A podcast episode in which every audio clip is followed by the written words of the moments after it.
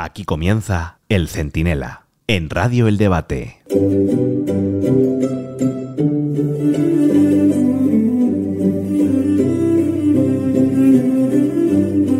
Bueno, acaba de celebrarse el debatito y los siete participantes llegaron a tiempo a Radio Televisión Española. Vamos, lo normal. Imagínense que comienza la cosa y faltan, a su pesar, Gabriel Rufián, Aitor Esteban o el tal Oscar Matute, por citar a los socios Frankenstein de Pedro Sánchez. Menudo escándalo, dirían. Boicot de la ultraderecha, la ola reaccionaria, bla bla bla y todas estas cosas que dicen. Bueno, claro, ellos sí llegaron e incluso les dio tiempo a defender la celebración de un referéndum la próxima legislatura ante el silencio de Pachi López, ¿eh? que estaba ahí con cara de haberse metido algo puntiagudo por salvarse a la parte, porque no supo o no pudo replicarles con algo tan básico como, no sé, un olvídense de referendos con nosotros. Si quieren hagan una encuesta en la vanguardia. Pero Pachi, el gran Pachi López, no dijo eso. Se limitó a prometer política y diálogo. No sé, que es tanto como hablar del tiempo en el ascensor. Oigan el momento porque es se te ponen los pelos de punta. Hay dos millones de personas, al final ese elefante en el plató, son independentistas en Cataluña. Y puede gustar muy poco. ¿Cuál es su solución? ¿Cuál es su propuesta? La nuestra es que se vote, que se decida en una urna. ¿Cuál es la suya, señor López? ¿Cuál es su propuesta? ¿Cuál es? ¿Cuál es?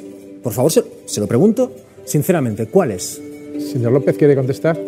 No, cuando acabes que me queda poco tiempo, yo luego quiero Ah, contestar por todo. lo- por lo que- Ay madre, Pachi, ay madre, Paquito, que tenía razón la madre de Pagaza, y usted dice, o calla, cosas que nos helarán la sangre. Soy Antonio Naranjo, esto es el Centinela Express, y en un momento se lo explico todo.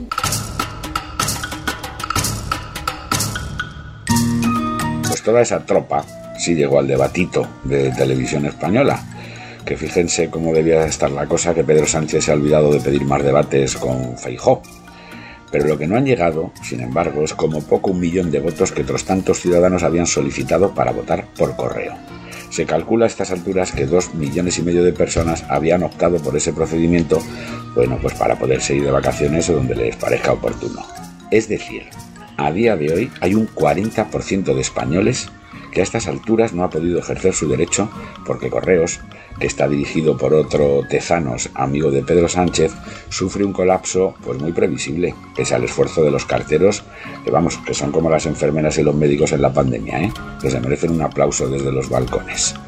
La suspicacia está servida, claro, porque la secuencia de hechos lo avala. Primero vas y pones a un amigo sin experiencia al frente de correos, al tal Serrano ese, el que no sabe ni pegar un sello.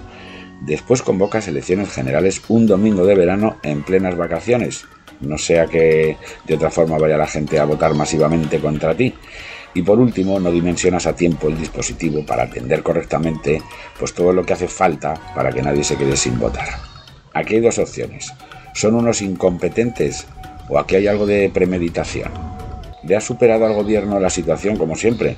¿O esto es lo que buscaba Sánchez para bajar la participación? Son los propios sindicatos postales, desde comisiones a UGT, quienes denuncian el desastre. Los sindicatos, señor Sánchez, no la ultraderecha, Franco, la ola reaccionaria, el conspiranoico, Feijó, no, no, no, no. Los sindicatos. Y la única respuesta de Sánchez ha sido acusar al líder del PP de socavar las instituciones, es una expresión muy parecida a la que, vaya por Dios, utilizó Correos en un comunicado para intentar, en vano, tranquilizar a los ciudadanos. Qué casualidad, ¿eh? No vamos a pensar que Moncloa le ha dictado la, la carta a, no sé, a Correos. Por cierto, como lo hizo Mohamed VI a Pedro Sánchez para que le cediera el Sáhara. Miren, vamos a confiar en que todo saldrá bien al final, aunque sea en el último minuto y de penalti. Pero es un escándalo tercermundista que a estas alturas exista la posibilidad de que cientos de miles de personas se queden sin votar. Y será algo más que un escándalo si al final no votan. Aunque a Sánchez los escándalos le resbalan. Quizá porque los provoca, como los sondeos del Centro de Intoxicaciones Sanchistas, antes conocido por CIS, que vuelven a difundirse a poco de unas elecciones generales para ayudar al patrón, que de eso se trata, ¿eh? La obra de Tezanos aparece siempre en las estanterías de obras de ciencia ficción, y esta vez se ha superado. Dice el tío, con su par, que el PSOE va a ganar al PP y Sumar va a superar a Vox. Vamos, dice lo que Sánchez quiere y necesita pues para reeditar, para que vuelva a salir el gobierno Frankenstein, ¿no? Esta con la momia, el hombre del saco y Drácula juntos. Es decir, con Sumar, con Esquerra y con Bildu. Todos los monstruos haciendo ahí de, partes del cuerpo de, de Frankenstein.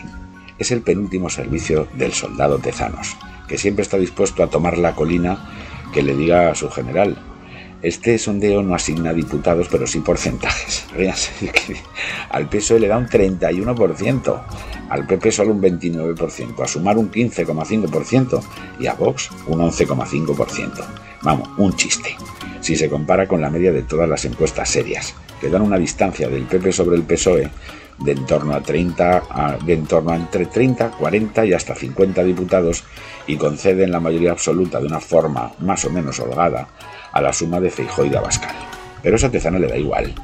Él hace su trabajo sucio, luego se pone morado de gambas y a ver si con ello consigue animar al respetable y entre lo que movilizan sus sondeos y lo que desmoviliza el colapso de correos, suena la flauta y Sánchez se sale con la suya.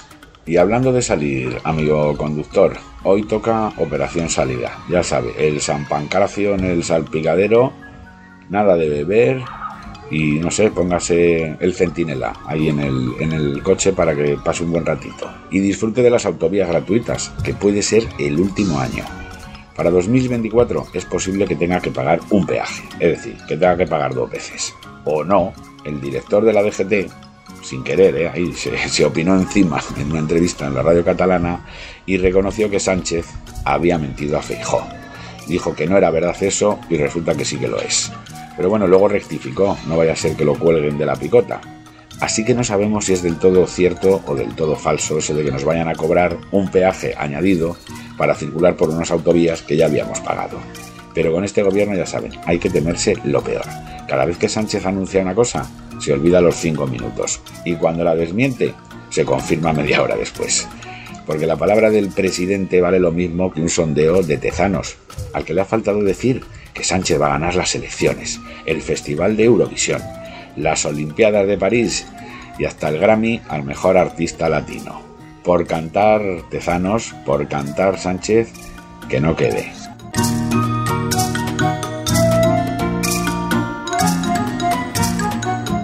El Centinela, con Antonio Naranjo. Radio El Debate.